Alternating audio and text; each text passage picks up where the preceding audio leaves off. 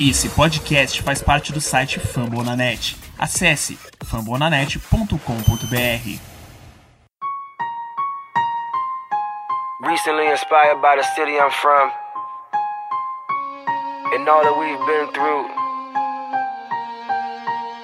just makes me realize that there's nothing that can stop us from being champions. I dedicate this song to Ray Lewis. Baltimore Ravens and my whole city. Came from the bottom, bred to be a champ. Did it on our own, nobody gave us a chance. No matter the odds, keep God in the circle. Now every time it rain, we turn the whole world purple, baby. Purple rain. Grita aí, nação púrpura! Está começando mais um podcast da Casa do Corvo para todo o Brasil. Brasil! Eu sou o Cleverton Linhares e estou aqui com Giba Pérez. Tudo bem, Giba? Mais ou menos, né? Mas vamos lá.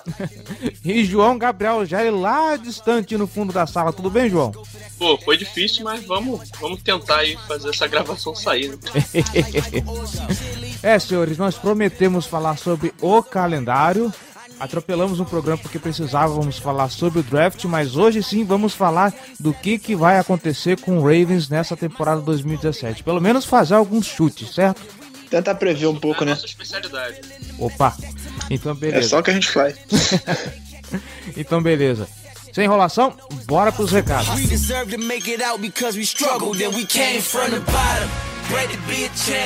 We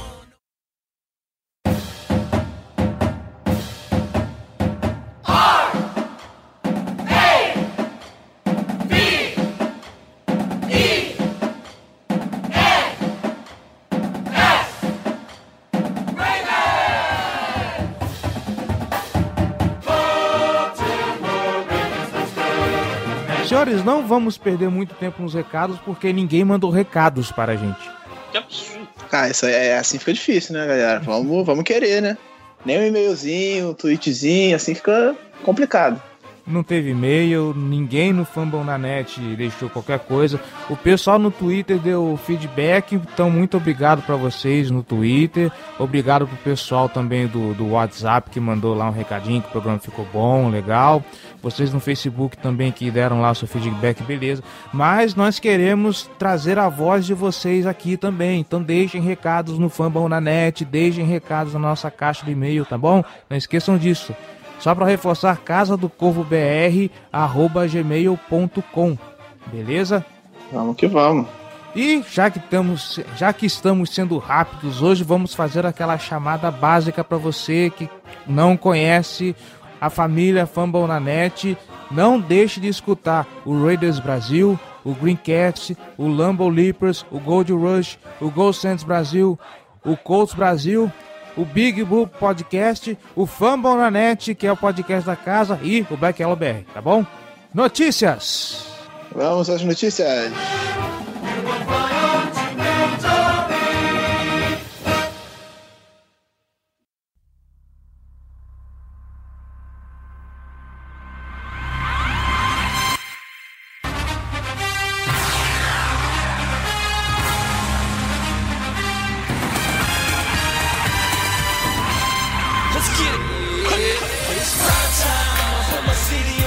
Alguma nota aí, Cleverton? eu tenho Eu uma separei algumas. Eu tenho uma só porque eu andei meio corrido e estamos naquela época de marasmo em que as coisas quase não acontecem no na, nessa, nesse miolo de temporada que é a nota de falecimento de talvez nosso primeiro wide receiver Michael D. Jackson que ele Uhum, faleceu eu ele faleceu recentemente num acidente de moto Acontece com certa frequência com, com os jogadores. O ano passado foi o Trey Walker, né? Que era calouro do time.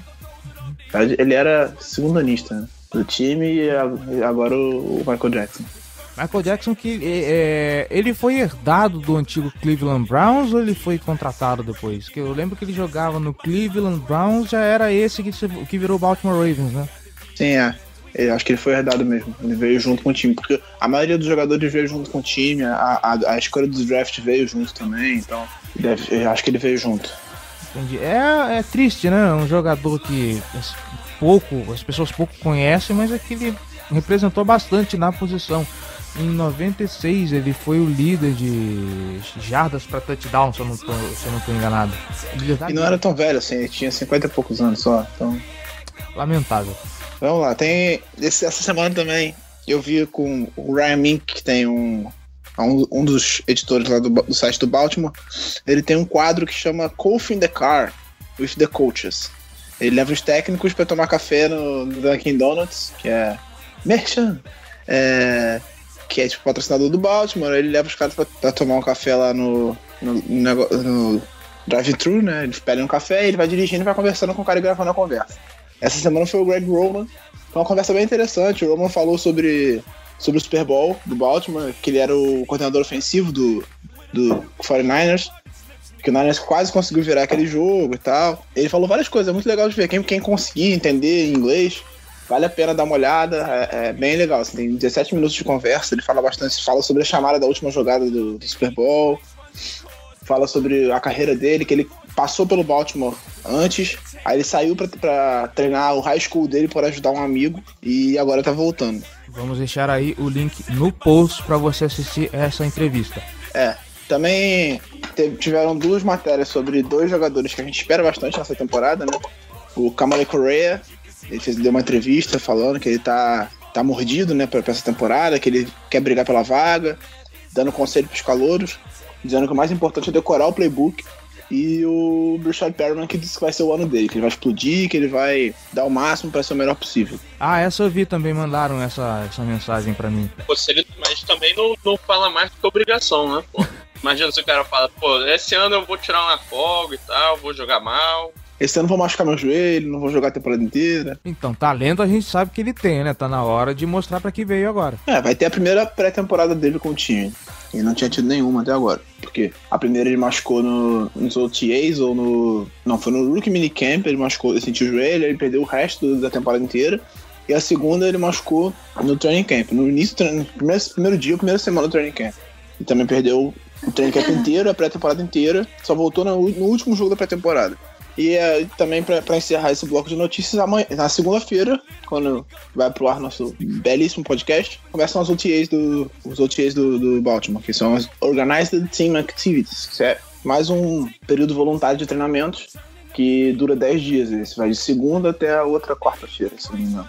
Ou quinta. E só para vocês não falarem que a gente esqueceu, ah, os calouros assinaram os contratos dele lá em Baltimore, mas isso aí é de praxe. Isso aí a gente já sabia que ia acontecer, então nem precisa de tanta, tanta nota assim. Tirando Joey Bolsa, de praxe acontecer bem rápido. Bom, é isso? Vamos pra pauta? Vamos. Vamos?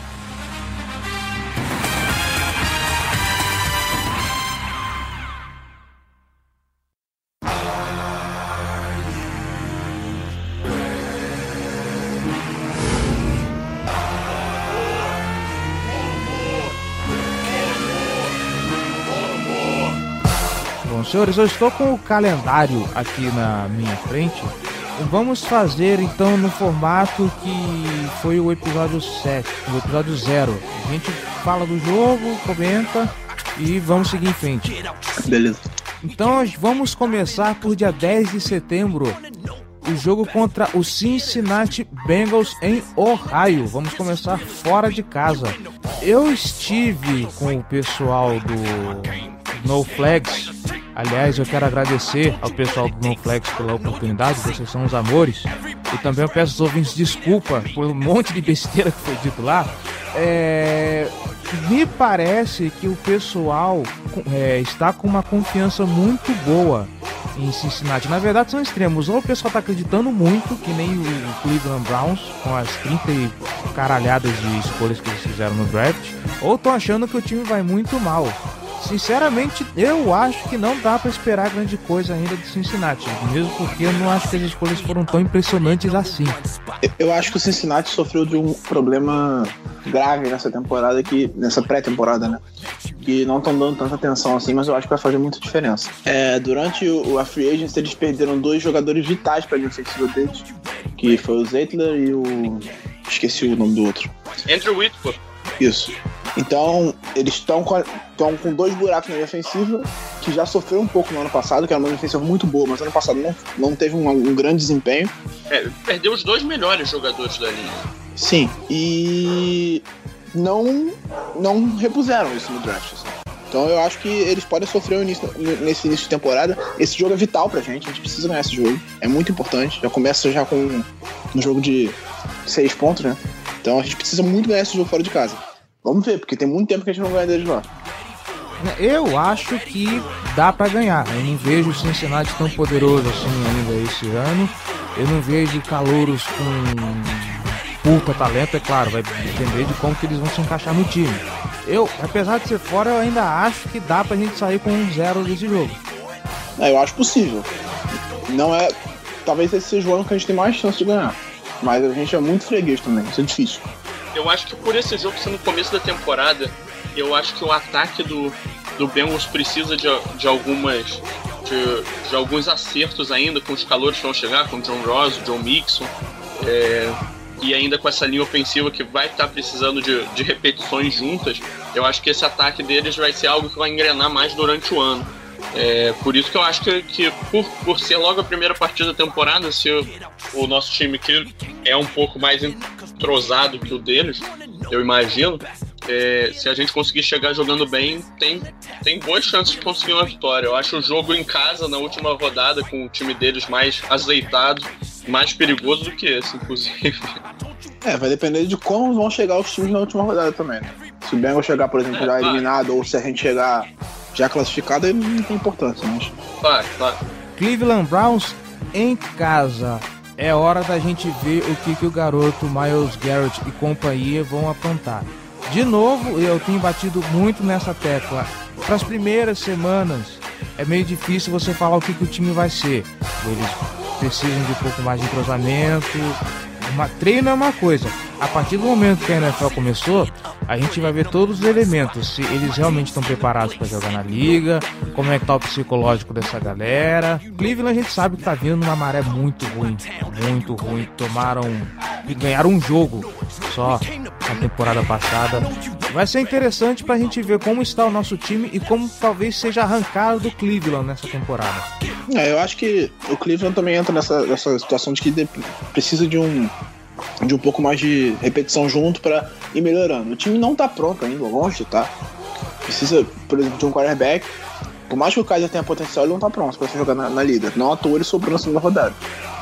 Mas é um e time que. E o Rio Jackson já disse que o Cody Kessler que provavelmente vai ser o titular na semana 1. Sim, o Cody Kessler que ano passado ele foi substituído no meio do jogo, que a, gente, a maioria das pessoas, eu também achei que foi um erro do, do, do Rio Jackson, não tinha porque tirar ele, ele tava jogando razoavelmente bem. E aí ele botou o Josh McCown jogou muito mal. Naquele jogo que a gente ganhou deles de 20. Que a gente ganhou deles em casa, foi o Thursday Night. Ele falou que o Kessler vai começar.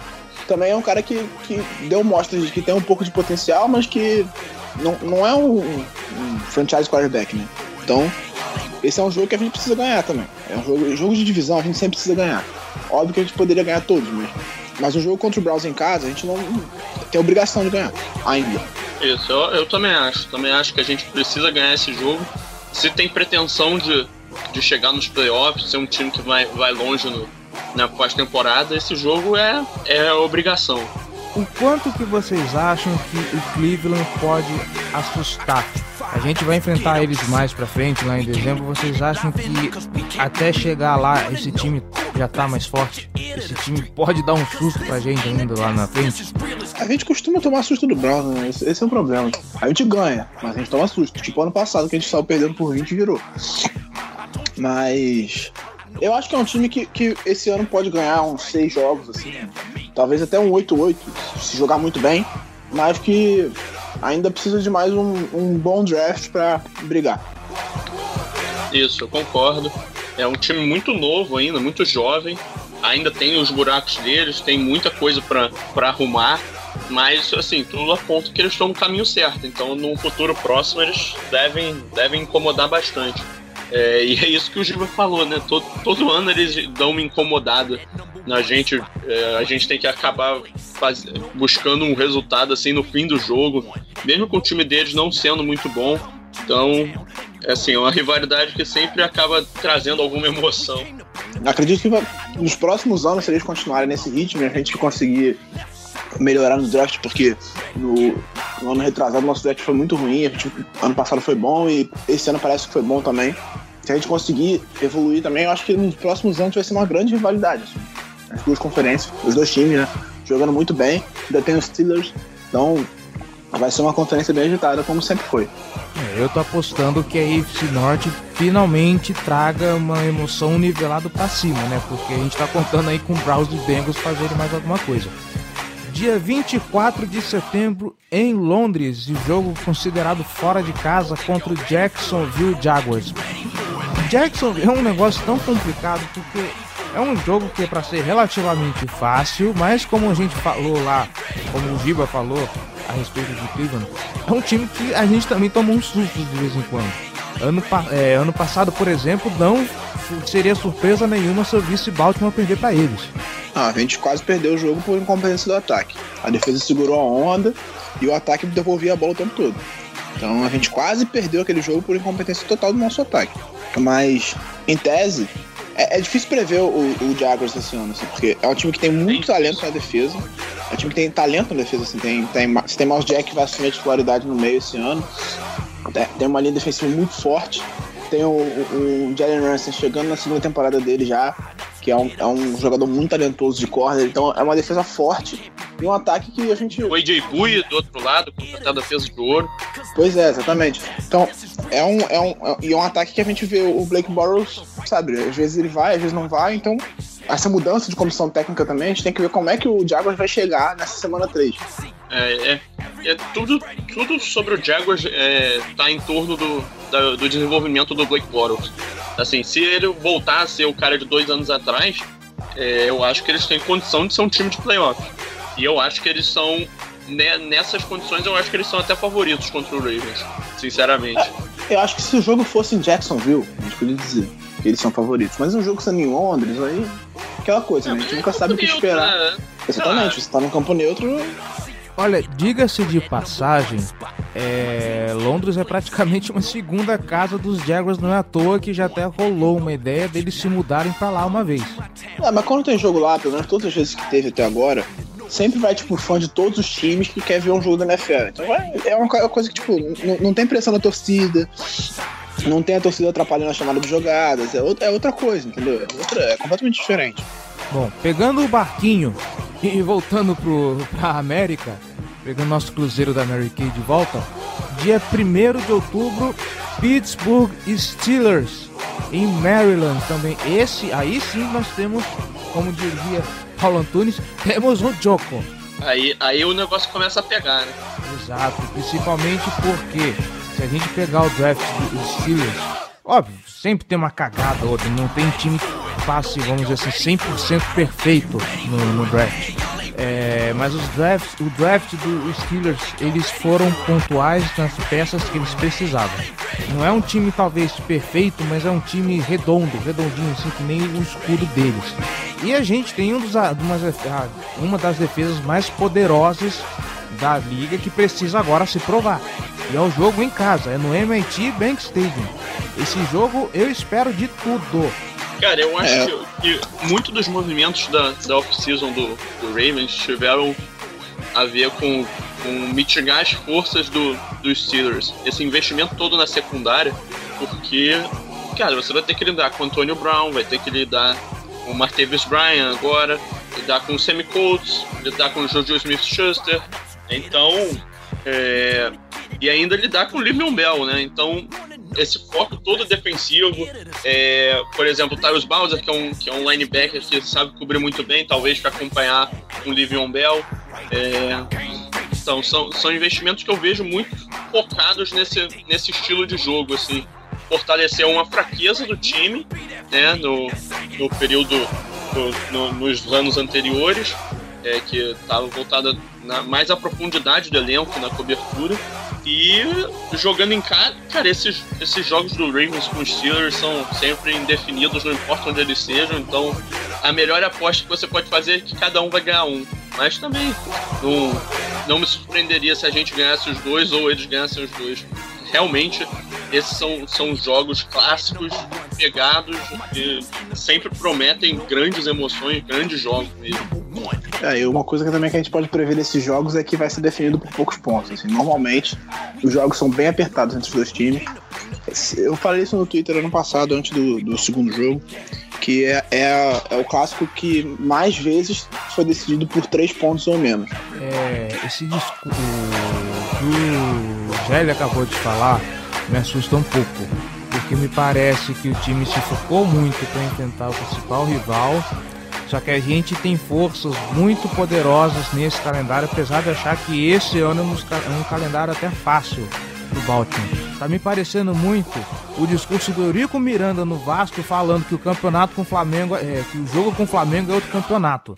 Ah, mas a diferença é que, se, que no NFL, se você ganhar do seu rival, você fica na. Tipo, se você ganhar o campeonato carioca, você vai pros playoffs, entendeu? Ah, no, no, no, futebol brasileiro não. Então, é, é importante que a gente tenha força para bater os rivais na outra divisão para a gente poder se classificar para o playoff.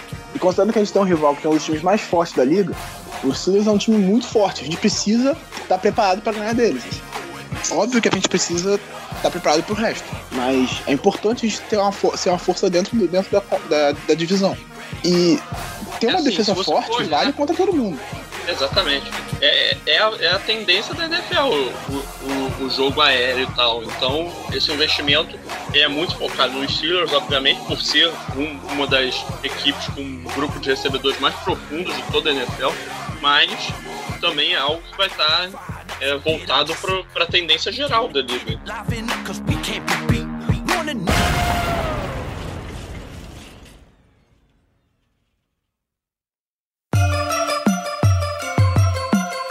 Black and purple, black and purple, black and purple, black and purple.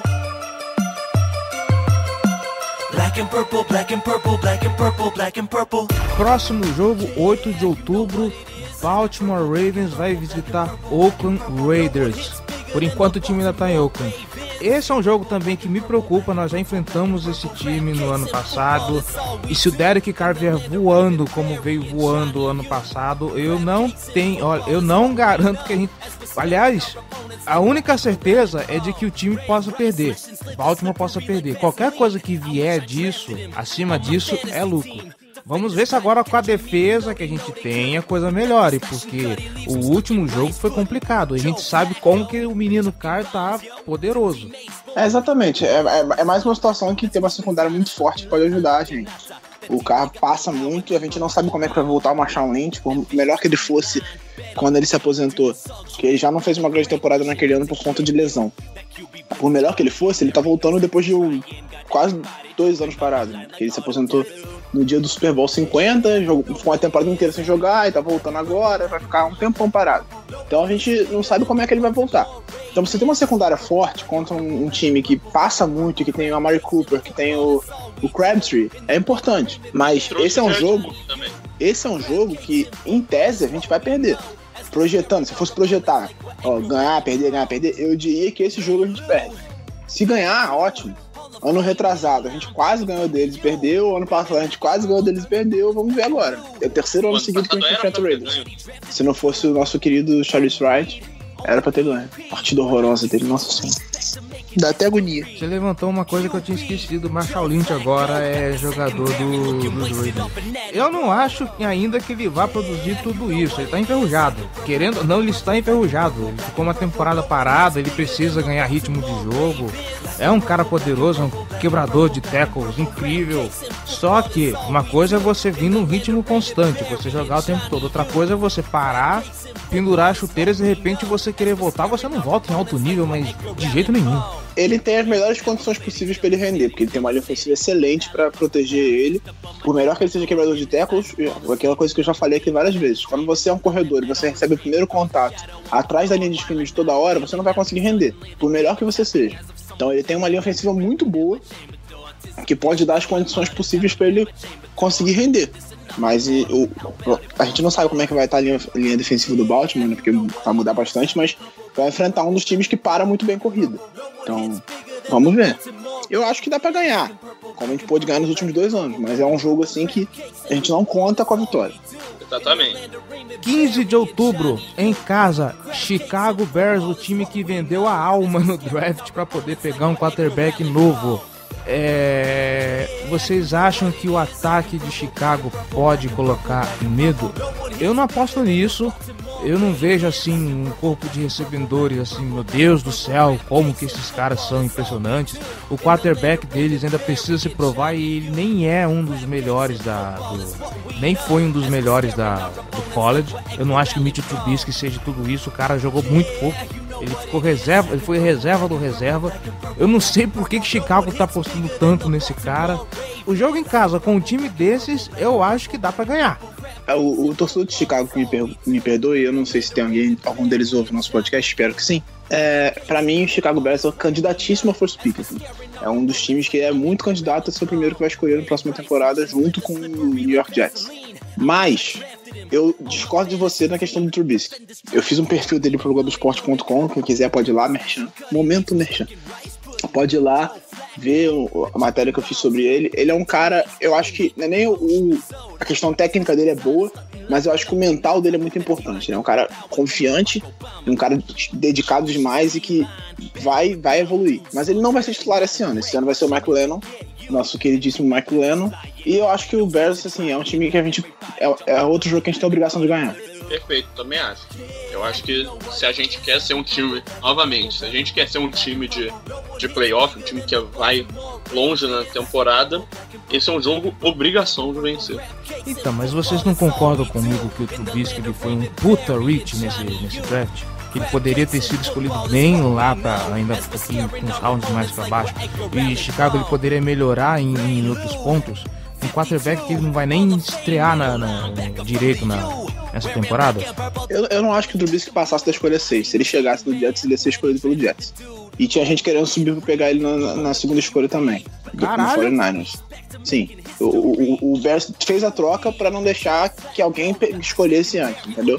Mas. Talvez se, se o 49ers fosse escolher, ele sobraria na 3. Então eu acho que foi uma troca assim, discutível. Mas o Trubisky era pra mim, assim, o melhor do, do draft. Eu gostava bastante também do Mahomes, que foi escolhido, foi o segundo, né, escolhido. Mas o, o- cara, o mental dele é importante, assim. Ele é um cara que ele foi reserva, apesar de apesar dele mostrar mais potencial do que o titular. Ele era reserva porque o titular tava jogando bem. E aí o, o, o treinador não botava ele no time porque o cara tava jogando bem. Por melhor que ele fosse, ele não, não podia tirar o cara tava jogando bem. Tá, tá- o time tá ganhando, não se mexe. E aí ele teve que esperar o cara sair do time pra aí sim ele ter a chance de assumir a vaga. E quando ele assumiu, ele foi muito bem. O problema é que ele só teve um ano pra mostrar o potencial dele. Ele podia esperar a próxima temporada. Ele podia jogar mais um ano no college e só ir pro draft na próxima temporada. Só que se ele, se ele espera, ele vai ter maior concorrência no ano que vem. Porque a classe de quarterbacks que vai pro, pro draft no ano que vem é, é melhor. E esse ano ele. Se ele, ele indo, pelo que ele mostrou, ele muito provavelmente seria escolhido na primeira rodada, assim, quase certeza. Então, não tinha por que ele esperar, ele foi. Só que ele não tá pronto. Ele tem que ser. Tem que ver como é que ele tá. É, Eu acho que a, a posi- é, é tipo o Anderson ano passado. O Anderson ano passado ele tinha mostrado muito potencial, mas aí não era na questão de falta de experiência. Eu achava que ele não tava pronto e ele fez uma boa temporada, assim, uma temporada justa. Agora precisa dar o segundo passo. Olha, você é uma das poucas pessoas que tá pondo alguma fé no Trubisky, viu? Eu tô impressionado. Eu gosto dele, assim. É, é- é o que eu falo, ele não tá pronto. Eu não sei se ele vai conseguir chegar ao que ele, ao- ao atingir o potencial dele, mas ele tem potencial. Ele chegou a jogar uma, uma temporada inteira no, no, no college? Sim, ele jogou Sim, é 13 de- jogos. Ele jogou a última temporada inteira, ele foi titular na última temporada inteira, depois que o titular saiu no, no último draft. O cara nem foi draftado. Ele foi. Ele não foi draftado e foi pra.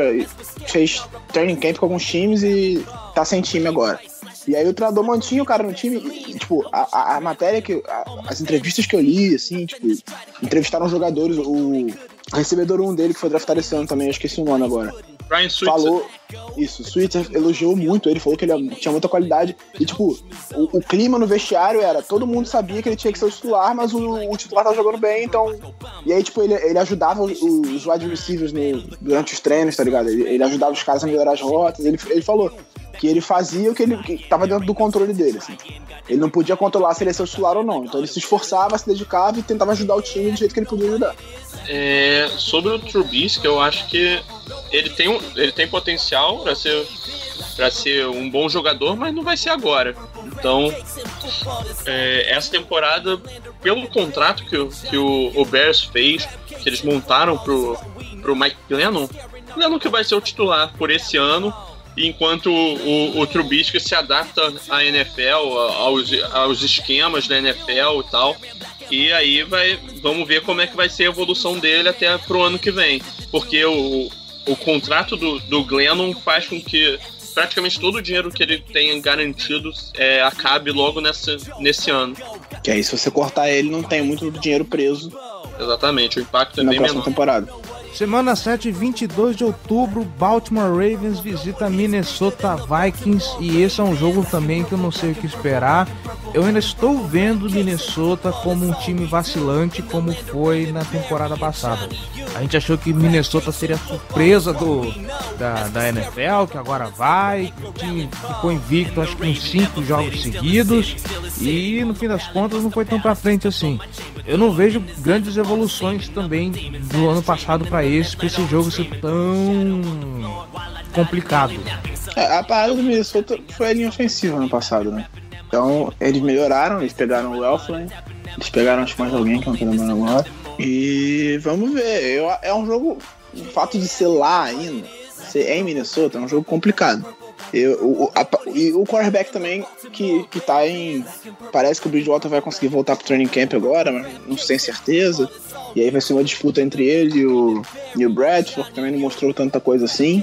É outro time que é difícil de prever assim, o que, que ele vai mostrar essa temporada. Eu acho que esse é um jogo com potencial altíssimo de terminar 0 a 0 Acho que É. São dois ataques pouco explosivos contra duas defesas muito boas. Então, mas pelo jogo, o jogo é em Minnesota, certo? Isso. Certo. Eu, eu vejo o Vikings como favorito nesse caso. Não, não nada por larga margem, não. Acho que é um jogo bem parelho, mas por ser lá, eles já mostraram que na, na temporada passada eles mostraram que eles jogam muito bem em casa. É uma defesa muito forte, muito dinâmica quando tá saudável. Então eu vejo eles ligeiramente favoritos. Mas, pô, também estamos fazendo essa previsão há três meses ainda do, do, do começo da temporada. Você levantou um negócio interessante. O Minnesota é um time que joga muito bem quando tá em casa. Agora, você acha que o.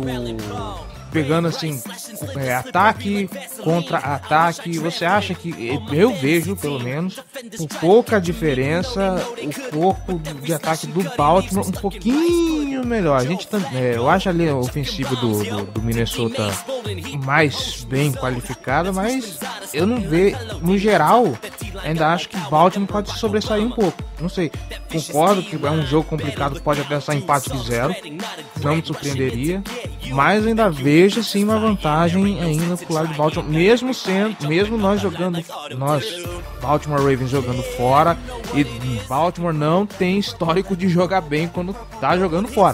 Eu não acho que a linha ofensiva dele seja melhor que a nossa, não. Eu acho que a nossa, assim, nós temos dois excelentes jogadores de linha ofensiva, que são o Ronnie Stanley e o, e o Marshall Yanda. Temos o Alex Lewis, que foi muito bem quando jogou de guarde, que a gente não sabe em que posição que ele vai jogar esse ano ainda, né? Porque ele, ele em tese é o Coringa ali que dependendo, o, time vai estudar pra ver onde é que vai botar ele dependendo das peças que tiver disponíveis. Ele pode jogar de center, ele pode jogar de right tackle, ele pode jogar de left guard como ele jogou no passado. Então eu acho que a nossa linha ofensiva ela tem, tem buracos, mas tem grandes talentos também. Então precisa ser ajeitada só. Eu acho que é, é mais uma questão de ajuste. O, a parada do, do Minnesota, que eu acho que eles, eles são melhores que a gente, talvez seja. Eles, eles têm um running back melhor, que é o Dalvin Cook. E tem o, o Latavius Murray também, que eu gosto do Latavius Murray. Mas eu acho que ele vai perder espaço pro Dalvin Cook, porque o Dalvin Cook é muito talentoso. Mas de resto, assim, eu acho muito parelho os dois ataques. Os dois ataques têm um corpo de recebedores questionável, que em alguns momentos um dos jogadores mostrou talento, mas não conseguiu se desenvolver naquele cara confiável.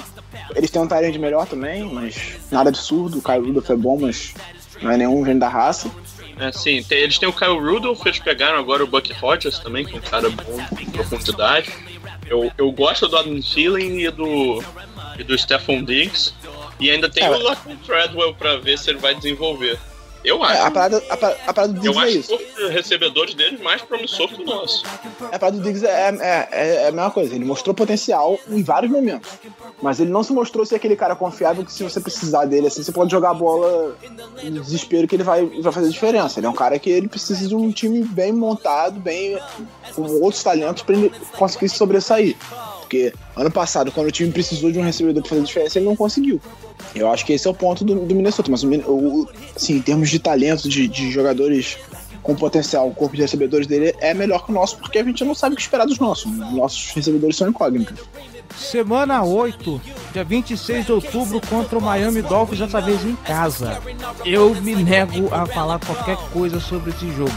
Dolphins foi bem no- na, na temporada passada, apesar da sapatada que a gente deu no, no time, mas foi um jogo muito atípico, sejamos sinceros. Eu prevejo um jogo pegado com vantagem para Miami. É, o, o, o, jo- o jogo do ano passado foi um jogo em que eu. Pra mim, aquele jogo, o Monument ganhou palmas, assim. Ele estudou, ele conseguiu montar um plano de jogo perfeito contra a defesa do Miami, ele soube explorar muito bem as fraquezas da defesa deles, e o ataque funcionou. Porque eles tinham um buraco no meio campo e a gente passava ali sempre, o tempo todo e, andou o time, entendeu? A gente passou o carro. Por isso mesmo que eu tô falando que foi atípico, cara. A gente nunca viu o ataque durante a temporada inteira jogar como jogou naquele jogo. Sim, mas aí foi um plano de jogo bem montado, assim. Entendeu? O, time estudou bem o Miami, viu as fraquezas e soube explorar elas. Isso é um, um bom plano de jogo. Só que Mas esse o ano. miolo da defesa do, do Dolphins é muito fraco. Sim, exatamente. cobertura. E aí esse ano eles foram buscar no draft, mas eu não sei se, se vai conseguir já estar pronto, assim, pra, pra fazer a diferença nesse momento. Mas a gente pode ganhar, mas é um jogo difícil também. É um jogo assim que eu não conto com a vitória, não. Eu também, também vejo por esse lado. Acho que o time deles mostrou muita evolução com, com o Adam Gaze no ano passado. Eles souberam encontrar uma identidade com o Ajay correndo com a bola no ataque. Eu acho que a defesa deles tem, tem espaço para melhorar esse ano. Eles fizeram os investimentos para isso, né? Trouxeram o Lawrence Timmons, trouxeram o, o Raycon McMillan, investiram num, num pass rusher mais novo, né? O Charles Harris. Então, assim, eu acho que é um, que é um time que tá, tá numa crescente. E eu acho que é um jogo legal, assim, com, com o Ravens. Mas eu vejo a gente um pouquinho na frente nessa, nesse confronto aí. É, o, eles, eles fizeram um excelente draft, pra mim foi um dos melhores drafts do- dessa temporada, foi o do Miami Dolphins. Eles escolheram muito bem as peças e tem, é um time que tem potencial pra, pra dar trabalho. O problema é que na divisão deles é aquela coisa, né? Os caras apoiam do Patriots o tempo, o tempo todo. N- não que a gente não apoie na temporada regular também, né? Ah, mas a gente ainda apanha menos do. Quem não Ah, a, apanha gente, a gente joga só de quem vez em não quando. apanha do Patriots que atire a primeira pedra. A gente só joga com eles uma vez a cada três anos também, né? Eles jogam duas vezes por ano.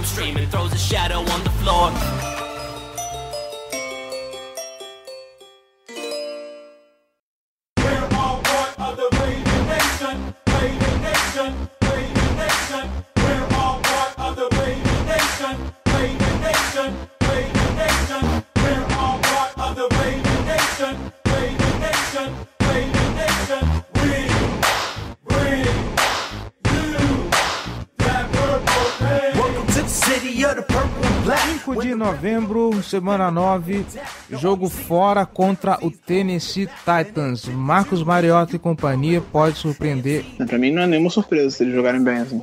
Eles têm um time muito bom, uma linha ofensiva forte, um grupo de recebedores agora melhorado. Eles pegaram Tyron Taylor, eles pegaram Corey Davis.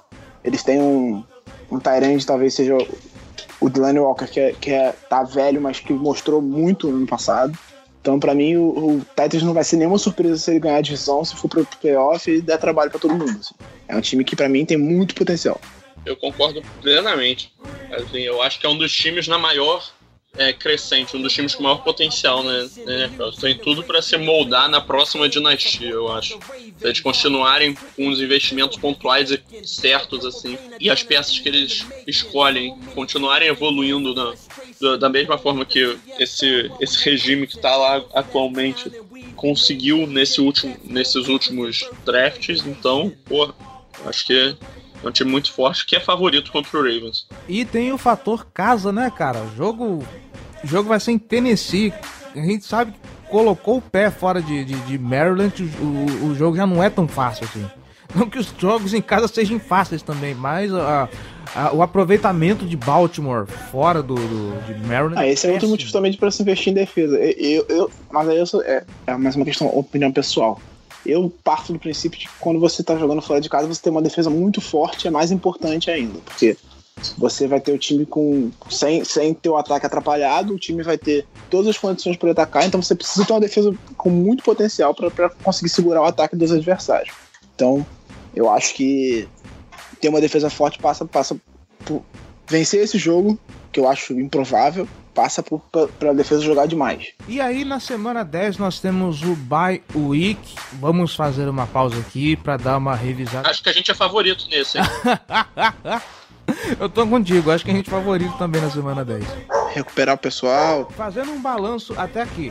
Acabou a semana 10. Como vocês acham que vai estar Baltimore até aqui? Eu aposto, deixa eu ver, 1, 2, 3, 4. Pelo menos mais 5 vitórias. A gente, eu aposto num 5-4 até aqui. Eu acho que vai estar com uma campanha positiva. Sim. Talvez um 6-3 ou 5-4, por aí. Nada de muito destaque, não. Eu, eu, eu tô com vocês aí totalmente nessa. Eu acho que vai ser. E não me surpreenderia se fosse um 4-5. É um começo chato, assim, de tabela. Tirando os jogos contra, contra o Bears e contra o Browns, eu acho que todos os jogos têm particularidades bem complicadas e que podem trazer um bom trabalho aí pro Ravens. E aí, voltando do respiro, a gente já pega pedreira. Semana 11, 19 de novembro contra Green Bay Packers no Lambeau Field. Acho que esse é um, Esquece, um, né, jogo, cara? Um jogo que a gente nunca ganhou.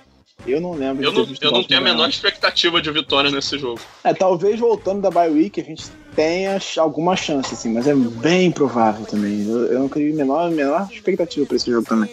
Green Bay lá, em, lá, em, lá no Lambeau Leap, no Lambeau Field, é, é, é certeza de Lambeau Leap deles. Boa recuperação.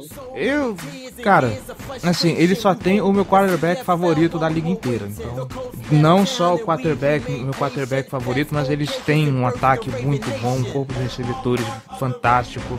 A segunda. Ah, se eles tiverem o George Nelson em, condições, acho que torna a vitória improvável. Se ele tiver machucado, alguma coisa assim, que não, não é impossível porque ele tá velho, ele teve uma lesão grave recentemente, então. E aí já, já, já melhora porque, tipo, eles têm o, o Davante, Ad, Davante Adams e tem o, o, Randall Cobb, que são dois bons recebedores, mas é aquela coisa, né? Não é o Jordi Nelson. O, Green Bay pass- no- na última temporada já mostrou que faz muita diferença. A defesa deles é a parte mais preocupante, mas o nosso ataque também é, então fica difícil. E ainda digo mais, eu acho que ela é menos preocupante do que já foi. Temporada passada, eu tenho um amigo meu, torcedor do Green Bay, meu, a secundária desse time faz ele chorar. É porque o time consegue fazer milagres, quando, principalmente jogando em casa. Mas era um negócio sofrível. Eu não acho que a defesa seja tão. né, a defesa seja um negócio tão preocupante quanto já foi. É o melhor mundo que podia- poderia ter? Não é. Tem muita coisa pra se fazer ainda. Mas eu acho que ela vai dar trabalho pra gente também. É, eu acho que como a gente pega eles na semana 11, aí o Kevin King já vai ser titular, é uma, uma situação mais complicada pra gente. Mas quem vai pegar o Green Bay na semana 1, na semana 2, 3, eles vão sofrer na secundária ainda, porque eles pegaram. O, o- o Green Bay tradicionalmente é um time que não se reforça tanto assim na, na, na free agents e deixa pra montar o time no, no draft.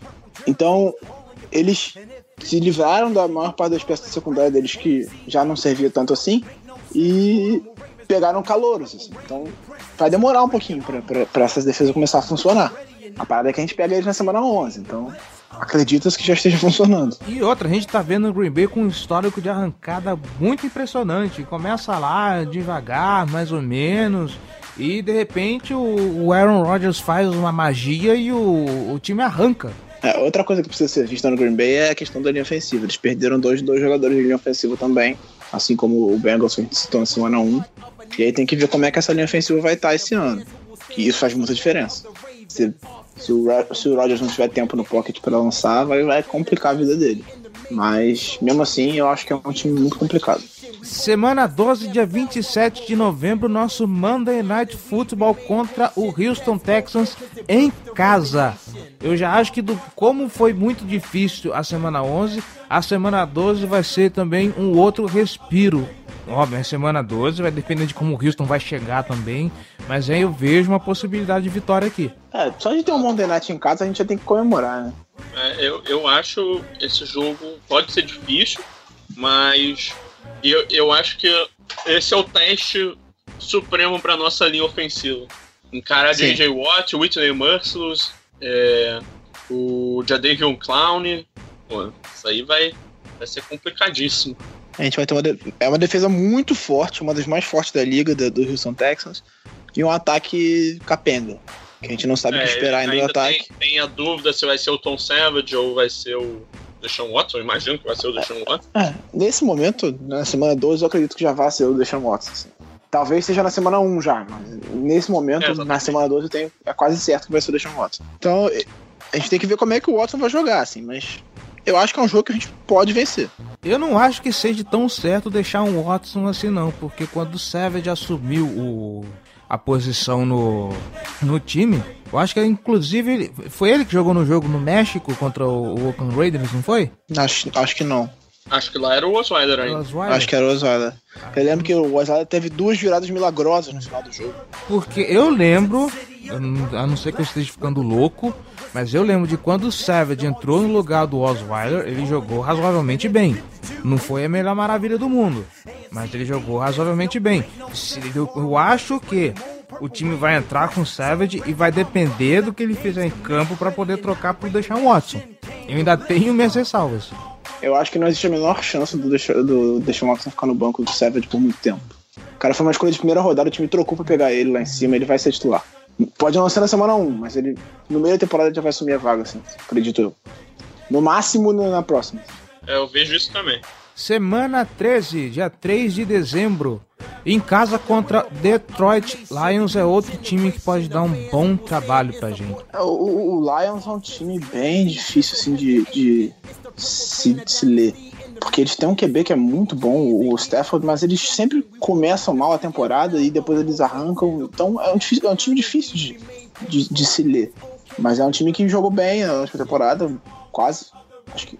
Chegou aí pros playoffs, eu não tenho certeza agora. Deu, deu eles foram. Chegou. Foram, né? Eles então. perderam, eles lideraram a, a, a, NFC Norte quase toda a temporada, eles perderam na, na última semana é. pro Packers, aí eles foram pro, pro Wild Card e perderam pro, pro Seahawks na primeira rodada. Exatamente. Então é um time que, que já, já um time de playoff do ano passado, que, que tem potencial. Eu acho que o corpo de recebedores dele preocupa um pouco, assim. Vamos ver como é que se evolui nessa temporada, mas em casa, a gente, se a gente quiser ir pro playoff, a gente tem que ganhar esse jogo. Assim como tem ganhado o Texans também. Isso aí. Eu acho que dependendo de como vier o, o Baltimore, dependendo do embalo do time, a chance é boa. Não ver se, meu Deus do céu, que jogo complicado, vamos perder de qualquer jeito. Não, eu acho que tem chance. Só que, né, o adversário não é um dos mais fáceis também, né? Eu lembro do último jogo contra o Lions, foi bem emocionante, inclusive. Uhum. Tomei o esporro da minha senhora porque eu acordei ela com um grito no, no field goal do Tucker de 61 jardas.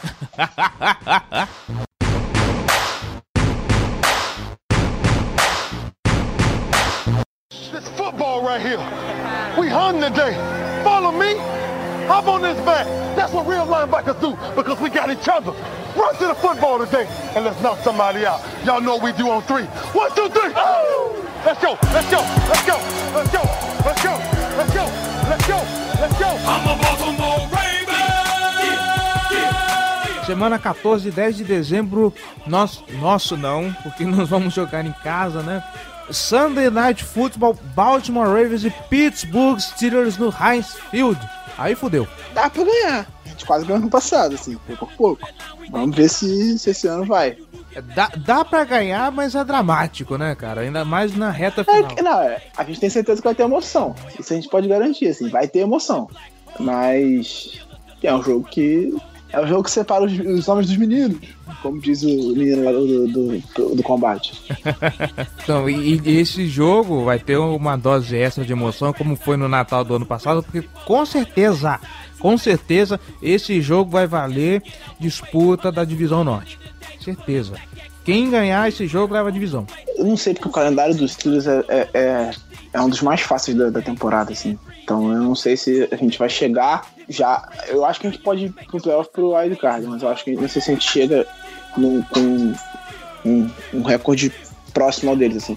O, o calendário dos Steelers dá chance deles chegarem a, aos playoffs com 14 vitórias. Assim. O calendário deles é bem tranquilo.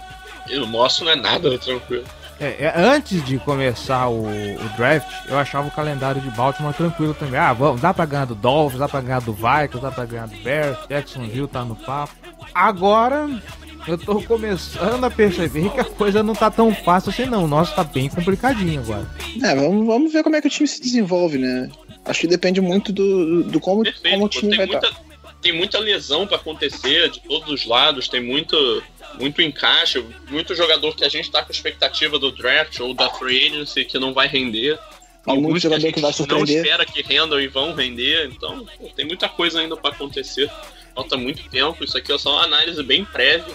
Né? Quando a gente estiver durante a temporada, a gente vai, vai fazer uma análise mais minuciosa, com mais informação. Né? É, não, e, e, a questão do corpo de recebedores do Baltimore depende muito do que vai acontecer durante, a, durante esse training camp do, dos OTAs. Essa semana agora vai ser importante pra gente saber como é que vai vir esse corpo de recebedores. Eu acho que depois desse, desse período de 10 dias de treinamento do, dos OTAs, o Baltimore vai tomar uma decisão sobre o que, que vai fazer nas free agents em termos de recebedores. Se vai pegar o Bowling, se vai pegar o Victor Cruz ou se vai com o que tem.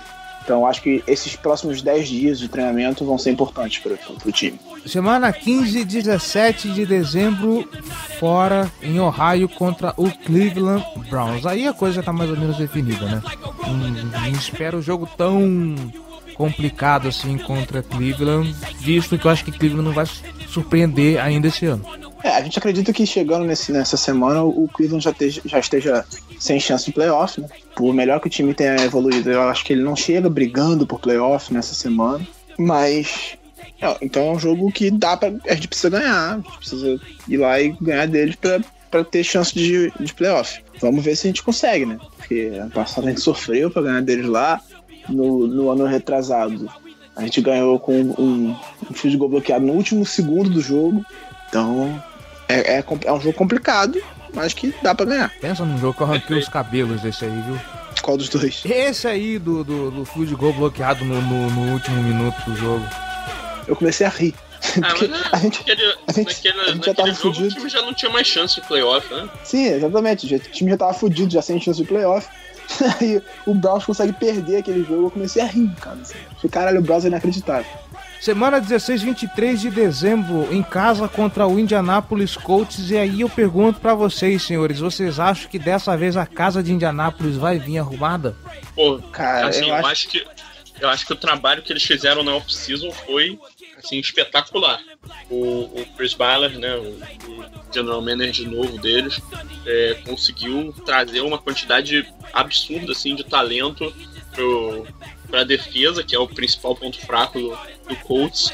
Ele conseguiu é, refazer a secundária no draft, trouxe o Quincy Wilson, trouxe o, o Malik Hooker. Então, é uma secundária que, se eles se desenvolveram conforme a gente espera, tem tudo para ser muito melhor do que foi nos últimos anos. É, o Pass Rush ele trouxe muitos caras, muitos nomes, nenhum deles por um salário muito alto. Trouxe o Jabal Shield, John Simon, Barkevius Mingo, Terrell Basham. Então, ele tá, tá montando uma rotação. A questão é que vai ser um time que vai ter muitos titulares novos. Então, ele vai, vai ter os seus. passar por alguns trancos barrancos, assim, para engatar. Mas assim, eu acho que é, que é um time que está também num, num caminho positivo. E é um, um time que finalmente vai dar uma chance pro, pro, pro Andrew Luck. Eu vejo é, dessa forma. É um time que tem uma defesa passando por uma reformulação quase que completa, né? Você vai mudar muitas peças da defesa, então é uma coisa complicada. Talvez a defesa do Colts seja uma, uma, uma expectativa melhor para a próxima temporada, nem tanto para essa que já vai estar com mais tempo de trabalho, com jogadores já mais tempo na casa. Mas o. Tem um dos melhores quarterbacks da liga, né, cara? O Luck é muito bom. Assim, dá, dá pena de ver o Luck jogando assim. O cara cercado de ausência de talento, para ser, pra ser um pouco eufêmico. Mas o, o, é, eu, me preocupa um pouco ainda a linha ofensiva deles. Tem que ver como é que vai se desenvolver a proteção ao Luck, que apanhou bastante nos últimos anos. Ele, o que ele apanhou foi brincadeira, mas é um time que, que tem um futuro bom pela frente. O trabalho do GM foi muito bom. Fazendo um trocadilho desgraçado de infame, o, o Andrew Luck não tem dado sorte ultimamente, né? Nossa senhora. Ah, Mas, cara, eu acho que, que a linha ofensiva deles também tá no caminho certo, cara. Eu acho que o, o Castons é um cara que tá no, no limiar, assim, de ser um cara decente pra left tackle. O Jack Milhort, um dos guards deles, ele tem alguma dificuldade pra ficar saudável, mas ele é um bom jogador. E o center que eles pegaram no ano passado, o Ryan Kelly, também é muito bom. Sim, eles pegaram o center na primeira rodada, né? Hã? Eles pegaram o center na primeira rodada no passado, foi o Kelly. O Kelly é muito bom. Isso. Mas, tipo, eles reforçaram recentemente, mas eh, ainda assim ainda me preocupa E um o pouco. draft, e o draft do ano passado deles foi muito focado na, na, na linha ofensiva. Eles selecionaram os quatro, então os quatro jogadores, incluindo o Kelly, eu acho que eles têm estão deixando esses caras tentarem evoluir e tal, mostrarem que eles vieram antes de tentar investir de novo. Mais É, não, eu- nisso. Eu entendo isso, sim. Até porque a classe de linha ofensiva desse ano não era tão boa, do ano passado era melhor. Então, quando você aposta demais numa posição, você tem que deixar os caras evoluírem. Mas vamos ver. A situação me preocupou ano passado. Vamos ver se eles conseguem evoluir os jogadores. E é a última semana contra o Bengals em casa. e pra fechar, dia 31 de dezembro, mas vai ser no limite pro ano acabar. Bom que eu vou estar bêbado vendo esse jogo, vai ser uma maravilha. Cenas lamentáveis no Twitter. Eu vou falar pra você, eu não vou estar muito longe, não. Mas eu não preciso estar bêbado pra isso. Né? Bom, é um jogo que não tem muito o que falar, né? Na última semana vai estar praticamente definido. Ou a gente tá dentro ou a gente tá fora. Não vejo o Baltimore chegando assim, precisando do. da- do último jogo pra se decidir se entra na, na, nos playoffs. Ah, o wild card é meio imprevisível, assim. Ano passado, eu né, vou até conferir, porque eu não lembro certamente quais foram os. O que você tá falando do, do Ravens? Não, do, do recorde dos times que foram. que se classificaram no wild card. Ah. Foi 11 11-5, se eu não me engano. Foi, o- foi o. O Raiders passou com 11-5, eu acho. E eu acho que o, o Chiefs foi mais ou menos isso também. Quem foi o outro mesmo? Foi o Chiefs, né? Não, o Chiefs ganhou a divisão. Ah, é verdade. Foi o Dolphins. Foi- foi o fez 10-6, eu acho. É. Mas eu não tô conseguindo ver os standings aqui no, no aplicativo da NFL. Enfim, foi- é, É, tem que ter umas 10 então tá vitórias. tem que estar com 10, 11 vitórias e não é certeza que a gente vai estar. Então eu acho que pode, pode. Não sei se o Bengals vai estar brigando por alguma coisa. A gente eu acho que pode chegar. Mas aí tem um jogo em casa pra encerrar, pra encerrar a temporada. Graças a Deus, né? Finalmente. É, se parar pra pensar que o time pod- poderia ter fechado com 9-7, né, se um joguinho que tivesse ganho antes. Se não tivesse perdido pro Redskins, É, então, se tivesse, tivesse perdido pro Jets. tivesse ganhado do, do Jets, pelo menos, ia chegar com chance de classificação ainda no último jogo, é verdade. É, haja coração, amigo. É é. teste pra cardíaco? Não existe mais time bobo na NFL. Todos ai. clichês possíveis, né? Todos os, os, os, os slogans do Galvão. Pô, ele pra narrar esse jogo aí vai ser louco. Uhum. Bom, esse jogo não tem muito o que falar, né? É, É, a gente já falou do. vai depender de como o Baltimore chegar, ou tá tudo entregue, ou vai ser vencer ou vencer. Não vejo a gente chegar tão tranquilo assim. E eu acho que é isso. cara.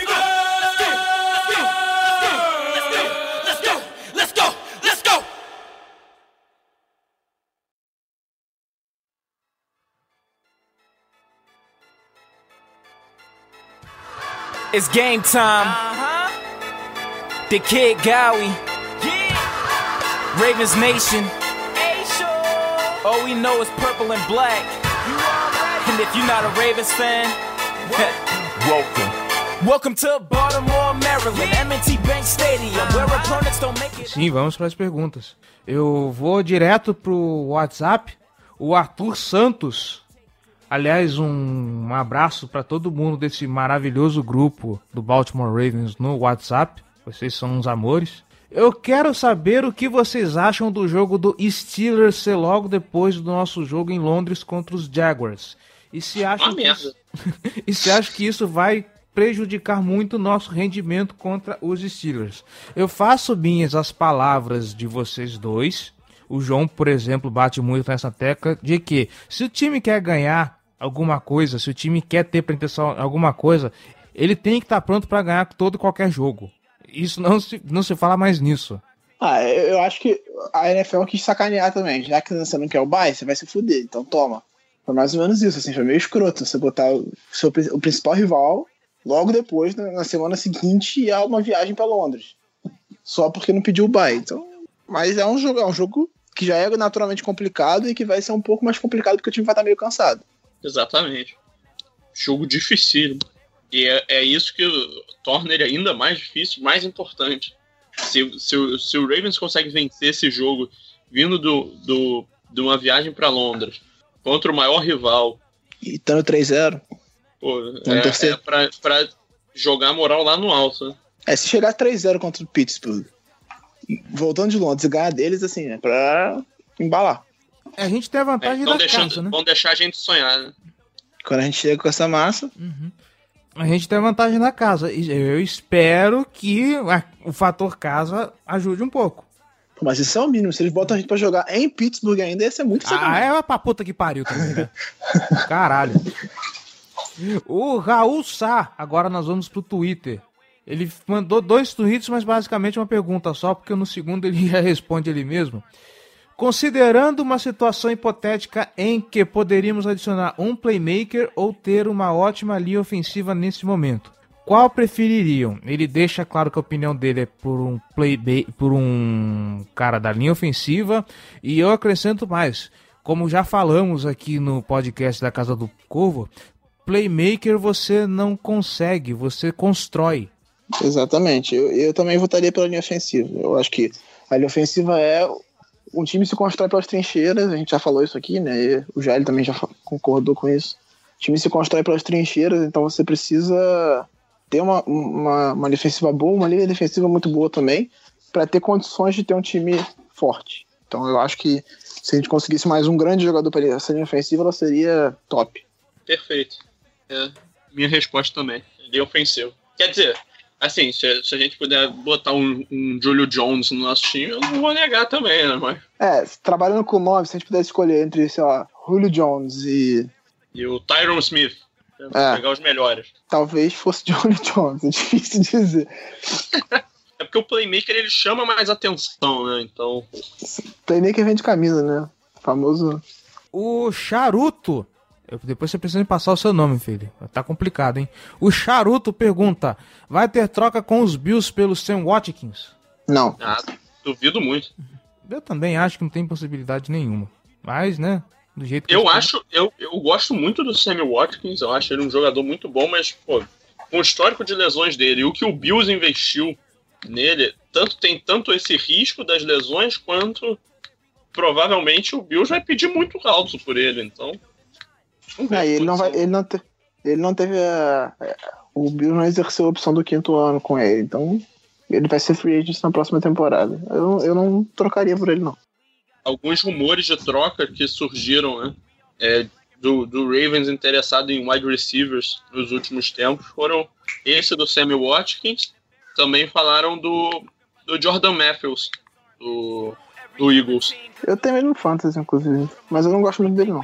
É, eu acho ele um bom jogador, não, não acho nada espetacular, não. Mas decente. E agora, Giba, chama aí que lá vem ele. Hey yo, KA man, it's your boy Rip the Ruler. I had to come back and do it again. Yeah, this time the literally the Ravens remix. We gon' kill it. I done brought the whole city with me. You ready? Bloco do Júlio. Vamos lá. O bom aqui é que de quatro. De, de- ele mandou nove, dez perguntas e quatro são só palpites, né? Vamos lá, ele falou, ele deu os palpites dele pra, pra, pro calendário. Acho que derrotas certas são o Bengals fora na semana 1, o Raiders, que é fora também, o Titans fora, o Packers fora e os Steelers fora. Discordo dos Bengals, mas ok.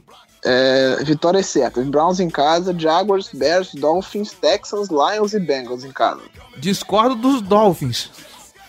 Dos Dolphins, dos Texans e dos Lions. Eu não acho nenhuma das três vitórias certas. É, ainda tem Acho que eles po- tem potencial de ganhar, mas certo não é não. É, vamos lá. Só Deus sabe. Steelers em casa, Vikings, Browns fora e Colts. Eu acho que poderia botar outros nessa categoria. Eu acho que aí sim entra Lions e, e Dolphins, né? Sim. É, Aí a primeira pergunta dele. Será determinante o primeiro jogo contra o Bengals fora se ganharmos o time ganha confiança, certo? Acho que a gente até falou um pouco sobre isso, é mais ou menos isso mesmo. assim. É, um, é um jogo importante, a gente precisa começar bem a temporada, a gente enfrenta o Bengals fora de casa, que a gente não ganha um caralhão de tempo, então é, é um jogo que pode dar, dar- fazer o time começar o ano embalado. Eu acho que na cabeça do time, eu, é, o ponto de ignição é no jogo contra os Steelers. Na cabeça do time. Pessoalmente, eu concordo com vocês. É, a gente não ganha uma porrada de tempo de Cincinnati. É jogo dentro de divisão, já é para começar no oba-oba. Ganhou de Cincinnati fora de casa, filho. Levanta a asa e vai. A gente tem três jogos de divisão nas quatro primeiras semanas. Então, começar bem, começar num ritmo forte a temporada, é importantíssimo, assim. Então, você ganha semana 1 fora contra o Bengals, ganha do Browns em casa, aí já, já, já, já tá 2-0 dentro da divisão indo para Londres para voltar e pegar os Steelers. Então, é importante. É, todos esses jogos de divisão são muito, muito importantes, né? Para ficar no óbvio.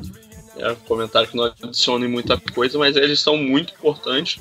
E eu concordo com o Cleverton que eu acho que esse jogo com os Steelers é o, o ponto de, de ignição, como ele disse. Mas eu acho esse jogo com, com o Bengals na semana 1 também chave. Pergunta 5. Acho que teremos mais uma temporada de placar baixo nos jogos do Ravens. Com defesa forte e ataque inoperante. É Sempre. isso? É, Sempre. É, é, é, uma, é meio que uma tradição do time já, né? Ter uma ah, defesa inoperante forte. forte, né? É, inoperante é, é, é corretada, mas é um ataque questionável, pelo menos. E uma defesa muito forte. Eu vou falar o que eu falei lá no No Flags. Eu acho que as pessoas por mais que não seja um, um, um supra-sumo do ataque da, da NFL, eu acho que as pessoas ainda estão subestimando o ataque de Baltimore. Eu acho ainda que esse time tem muito para render. A gente ainda vai ter uma boa surpresa com essa galera aí.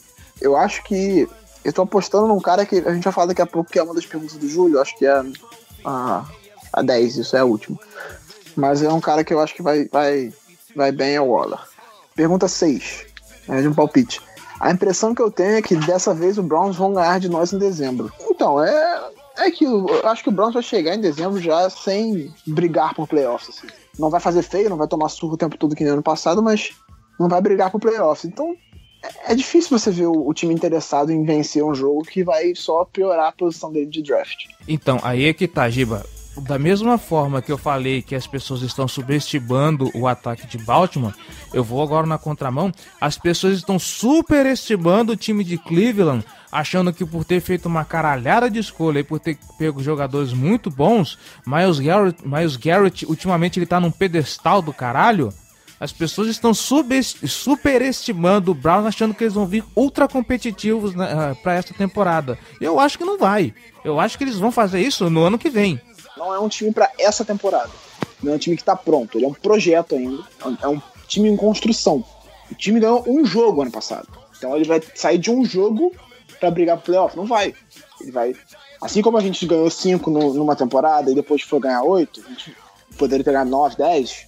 O, o Browns vai ter que dar passos. Então esse ano é um ano para ganhar entre cinco e oito jogos ali, não fazer feio, ficar numa posição intermediária do draft para depois no, no, ano que vem, fazendo um bom draft, que eles vão ter 630 escolhas de novo, aí sim brigar pro playoff. Mas eu falando, se chegar na, na, penúltima semana, podendo, já sem chance pro playoff, assim, que eu acredito que vai estar. Você vai brigar por um jogo que não vale nada, que você vai piorar sua posição no draft, eu acho que é mais ou menos o que aconteceu com o, Ravens e Bengals no ano passado, assim, o entrou e foda-se. Ainda mais se a gente estiver brigando por alguma coisa. E aí a gente vai entrar num, num, num ritmo competitivo completamente diferente. Cara, eu, eu concordo com, com, o, com o Giba de que o, o projeto do, do Browns é ser um bom time no ano que vem. Chegar para brigar só, só na próxima temporada. Nessa agora é, é o próximo passo da evolução, continuar desenvolvendo os calores que eles estão selecionando. Tal, então, é, dar mais tempo para o Rio Jackson fazer, é, construir o esquema dele lá, a filosofia de jogo. Eles trocaram agora de coordenador defensivo, chegou o Greg Williams, que é, que é um cara muito agressivo defensivamente e tal. Então, essa defesa tem que mostrar uma boa evolução. Eu acho que, que eles estão no caminho certo, mas, mas ainda estão a uma certa distância de serem concorrentes mais fortes. Eu concordo com vocês em gênero, número e grau. Eu acho que os Browns, para começar a sonhar com o playoff, eles vão vir a partir de 2018. Eles estão fazendo um projeto legal? Estão. Eles podem surpreender e fazer uma temporada boa pra caralho agora? Podem, tudo é possível. Eu, como torcedor, acho. Como torcedor dos Ravens, acho isso bom? Não, eu acho uma merda. Eu quero ver os Browns se chafudarem na lama pra gente ter chance de playoff também. Mas, como espectador da NFL, eu acho maravilhoso que o Browns venha de uma forma competitiva. Eu só não espero que isso venha agora. É, eu também acho que não vai acontecer agora. Isso aí. Pergunta 7 do Júlio, vamos lá. Por que a última rodada é sempre contra o Bengals? Então, a NFL gosta de botar nas últimas rodadas confrontos de divisão, para ter rivalidade nos últimos jogos. É, um, é, um, é uma ideia da NFL, ela costuma fazer isso nas últimas rodadas. Só que, aí o nego pergunta, por que, que não bota Ravens e Steelers? Porque Ravens e Steelers é um jogo muito grande para você arriscar e não valer nada na última semana. Então, eles botam os dois jogos do Ravens e Steelers no meio da temporada, assim, tipo, já semana 4, semana 5 e semana 14, 13, por aí, porque são jogos que normalmente valem, que são jogos para valer. E aí na última semana eles botam Ravens e Bengals ou Ravens e Browns. Agora estão botando Bengals porque normalmente vale alguma coisa, o Steelers já tá classificado e o Browns já é eliminado. Então, eles botam Ravens e Bengals, que normalmente os dois estão brigando pela, pela segunda, segunda posição do- da divisão. Eu ainda tenho esperança de que a NFL quebre a cara e os Ravens já cheguem assim bem classificadões e os Steelers e Bengals que tem que disputar a segunda vaga. É, é, é uma, é uma com isso. aposta. É uma aposta deles, eles estão correndo um risco. Mas aí, se você fosse apostar, se eu fosse apostar, eu faria a mesma coisa. É, é o que eu ia falar, um risco previsível vi- é, visto no histórico dos times, né? Não, o time do, do, do Steelers é o melhor da divisão. Assim. Você parte do princípio de que ele vai, se não tiver já classificado, ele vai estar próximo de se classificar. Assim, vai ter muito mais chance que os outros. E os outros dois vão estar brigando pra, ali pra tentar. Ano passado, por exemplo, foi um risco que eles, eles quase se fuderam. Porque chegariam na, na última semana com o, o Bengals eliminado e o Ravens, se ganha dos Steelers, estava praticamente classificado. Precisaria só ganhar o jogo. 8. Não está na hora do Ravens investir pesado no jogo corrido, ainda mais com essa falta de recebedores. Eu acho que investir pesado no jogo corrido passa por ter uma linha ofensiva forte, porque a gente tem bons corredores, assim. A gente não tem nenhum Gênio da Raça, a gente não tem nenhum Leonard Fournette ou Christian McCaffrey nesse, nesse último draft, nenhum gênio, mas os, os dois corredores que a gente tem são bons, o West é bom e o Dixon é um dos melhores, sem o Lynch ano passado, né? É um dos caras que melhor quebrou teco da, da liga. Jogou pouco porque ele ficou machucado, ele jogou só 12 jogos, mas é um cara bom. Eu, eu gosto do Dixon, assim. Claro, ele vai perder mais quatro jogos essa temporada por conta de, de drogas, mas eu acho, eu gosto dele. É, de novo, não é o corpo de recebedores que é ruim. Eles só não são o espetáculo que a gente queria. Hum, A gente não tem um Julio Jones, por exemplo, mas com o nosso corpo de recebedores também não é uma, uma draga total, né?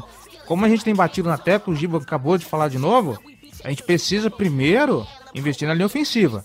Ah, linha ofensiva tá ok. Finalmente o Flaco tem tempo no pocket para poder dar um passe decente. Ou, ou então para segurar a defesa e, os e o jogo corrido começar a render. Aí sim, a gente começa a pensar como vamos melhorar o nosso corpo de recebedores. Porque não adianta você pôr um cara super talentoso e esse cara não tem, hum, é, não tem como correr. Esse cara vai ser marcado o tempo todo porque a linha ofensiva não, não segura nada. É, assim como não adianta nada você ter um recebedor muito bom que não consegue ter tempo para desenvolver as rotas dele porque o QB tá apanhando antes de passar a bola. Exato. Não, eu acho que, o- que o Ravens já tá no caminho pra pra investir é, num jogo corrido mais forte de- a partir do ponto que ele selecionou o Nico Siragusa, que é seu principal forte dele, e o Jermaine Numanor, que também é um cara muito físico. É isso. Sim, eu acho que você tem uma, uma linha ofensiva forte e vamos ver se, se esses caras se desenvolverem. Tem que ver como é que o Siragusa vem, que posição eles vão querer que ele jogue, e aí a gente pode ter um, um jogo corrido forte. Vamos ver se ele vai ser um, um Alex Lewis, que vai ser um titular logo no, right- no left guard, ou se ele vai ser um Cody Whitehead, que chegou como guard e virou center. No Bears, né? No caso. Vamos lá. A defesa vai segurar a onda ou vamos e, e vamos deixar de perder os minutos finais por falha da defesa, né, Antônio Brown? É, assim, a defesa ano passado ela segurou a onda na primeira metade assim muito bem. Só que o ataque não. E aí a defesa cansou. E aí a gente se fudeu. Então eu acho que o time precisa de equilíbrio, não precisa da defesa segurar a onda. Entendeu? O time precisa ser equilibrado. A defesa tem que não deixar os ataques adversários avançar, claro. E o ataque tem que ficar em campo. Não adianta nada, a defesa vai lá, pô, força uma interceptação, aí o Flaco perde a bola. Aí, pô, Força um fumble, recupera a bola e perde a bola de novo. Não adianta nada, assim. A defesa cansa. Então, eu acho que passa por isso. Ou o velho esquema, né? Um, dois, três fora, um, dois, três fora, um, dois, três fora. E, tem, e dá punch pra entregar a bola pro outro time o tempo todo. Pois é, cansou. O time, além de cansado, teve algumas lesões. O Jimmy Smith, que era muito importante. Eu espero que ele seja menos vital pro time agora essa temporada, assim, porque é um cara que se machuca muito. Então, quando ele é vital e ele. E um cara que, que, se machuca muito e que é vital pro time é complicado, né? Então vamos ver se essa temporada consegue, o time consegue ser menos dependente do, do Jimmy Smith. Agora, por último, e não menos importante, não seria o caso de utilizarmos dois tarendes no ataque? Essa é a primeira pergunta, da 10. É, eu acho que é uma formação que vai ser utilizada bastante, com bastante frequência nessa temporada, assim. Até pela baixa Por profundidade. Favor. Pela baixa profundidade no corpo de recebedores, eu acho que o, o Max Williams vai ter mais tempo em campo, o Crockett Gilman vai ter bastante tempo em campo, o Dennis Pita também. Então eu acho que é uma formação que vai ser bem utilizada essa temporada, com dois tarentes. Porra! É, é, a gente fala tudo isso e o principal talento dessa temporada vai ser o Ben Watson. Eu ainda acho que ele não chega no. Eu acho que ele não chega essa temporada ainda, mas. Até porque a gente tem Tyrande pra dar e vender, né, Gélio? E a última pergunta. Darren Waller poderia voltar a ser wide receiver? Eu e Gélio estamos conversando isso essa semana. Se ele não voltar, ele é um débil mental.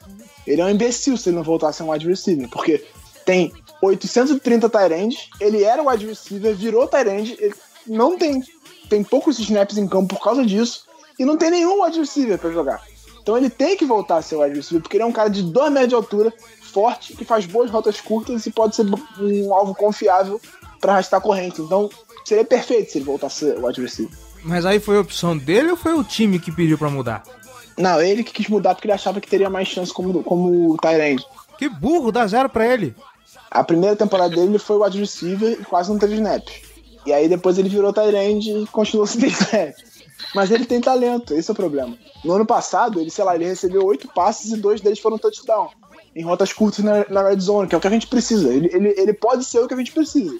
Não teve um QB que o, o Baltimore draftou que eles estão colocando ele para jogar de wide receiver? Sim, o Keenan Reynolds. Ele, foi, ele tá, está sendo desenvolvido como wide receiver e retornador de, de, de kickoff.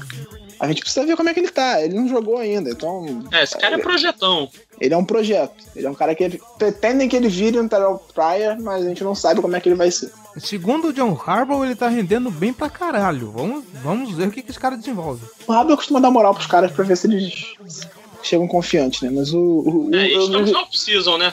É, Estamos na época da, do otimismo. Não, eu, eu, a gente tem que ver ele em campo. Não adianta palpitar, né? eu acho que vai dar certo, porque ele é rápido, porque ele, ele tem que jogar. Ele nunca jogou de wide receiver, então a gente tem que ver ele jogando. Ano passado teve a chance de botar o cara em campo e não botou. Isso é que é foda, né? A gente tem um wide receiver de ofícios, de, de estrutura, e vai pra Tyrande e precisa gambiarrar um cara que é quarterback pra, pra jogar de wide receiver. Puta que o pariu.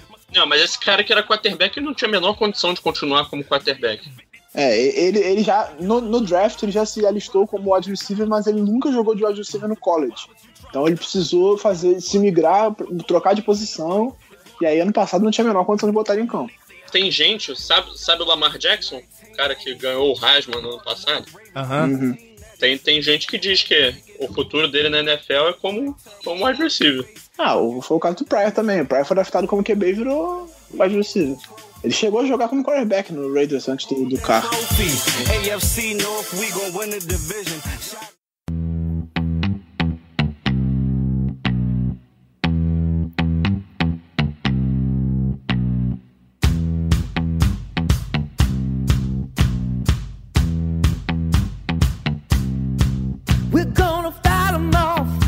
Você que está nos escutando, aquele lembrete de sempre, comente no Fambonanet, mande seu e-mail para casa do gmail.com.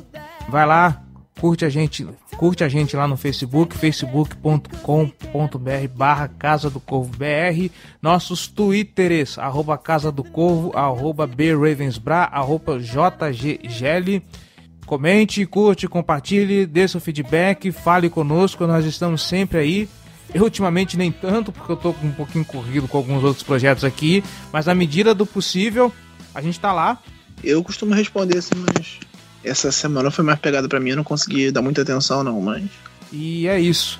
Senhores, muito obrigado, é um prazer estar aqui com vocês em mais um podcast. Forte abraço, hein? Opa, e vambora que a gente precisa almoçar. Falou, um abraço para vocês, até mais. Abraço. Valeu.